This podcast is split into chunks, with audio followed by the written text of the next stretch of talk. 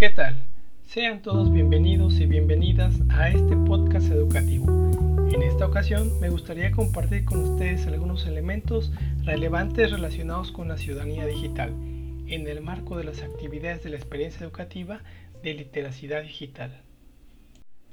Al hablar de ciudadanía, sin dudarlo, nos remitimos al papel que ejercemos en una sociedad, en la cual debemos de observar principalmente derechos y obligaciones, pero también debemos atender normas, debemos ser responsables de nuestras acciones y de la forma en que interactuamos con los demás.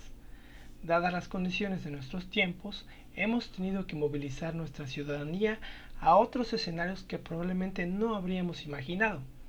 Es precisamente a partir de la llegada del Internet cuando comenzamos a tener una participación en el ciberespacio. Aunque en esos momentos nuestra participación era pasiva, dado que solo nos limitábamos a consultar información, ese primer momento es un parteaguas de cómo nos comunicamos y socializamos en Internet hoy en día.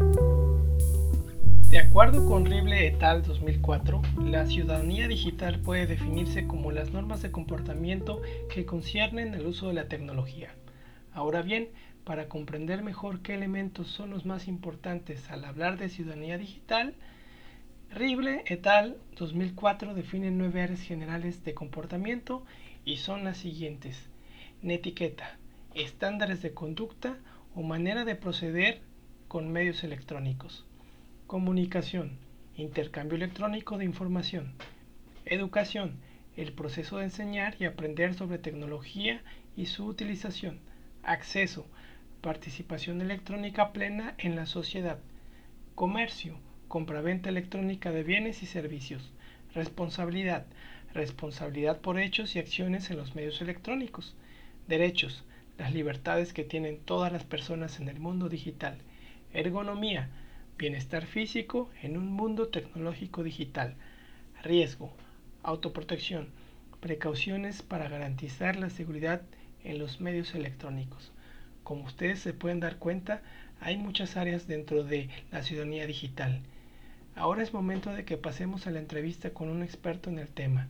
En este caso vamos a entrevistar a la maestra Alejandra Sad y ella nos va a compartir un poco más acerca de estos elementos dentro de la ciudadanía digital.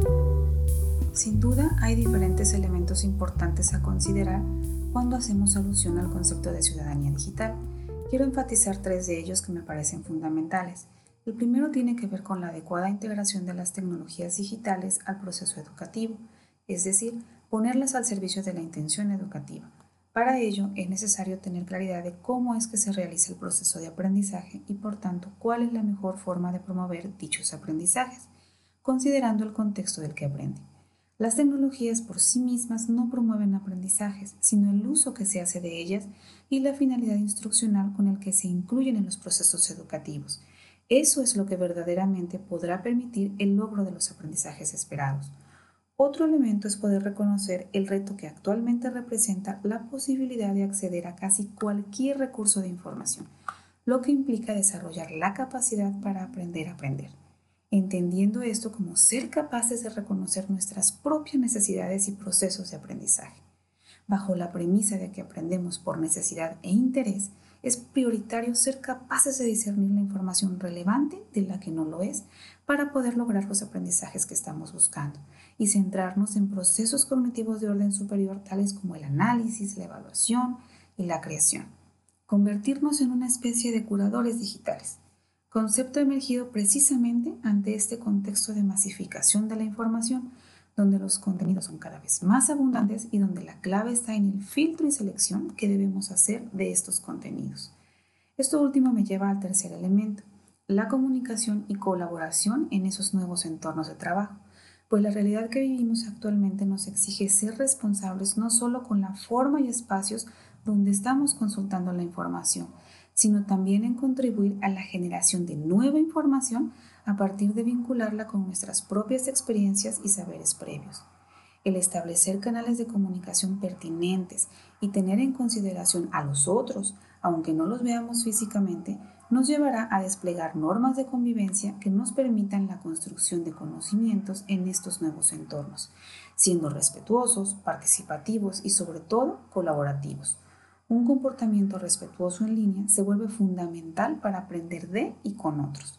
Valores como el respeto y tolerancia a la pluralidad de opiniones, la honestidad en lo que se comparte y el uso correcto de la información para usarla en nuestro favor pero sin dañar a terceros, así como no publicar información de otros sin su consentimiento o autorización, el cuidar la comunicación escrita para evitar malentendidos, se convierten en regla de oro. Si aprendemos y aplicamos estas conductas, estaremos contribuyendo a la creación de una mejor cultura del Internet. Ahora que conocemos más sobre ciudadanía digital, es momento de ejercerla de manera responsable. Aunque hay diferentes clasificaciones de las áreas más importantes de la ciudadanía digital y que varían de acuerdo con él o los autores, vamos a encontrar similitudes y en ellas se recalcan prácticamente los mismos aspectos. Hagamos nuestras las buenas prácticas en entornos digitales y aprovechemos al máximo las tecnologías de la información y la comunicación. Yo soy Jorge Barradas, me despido de ustedes y los espero en el próximo podcast. Hasta pronto.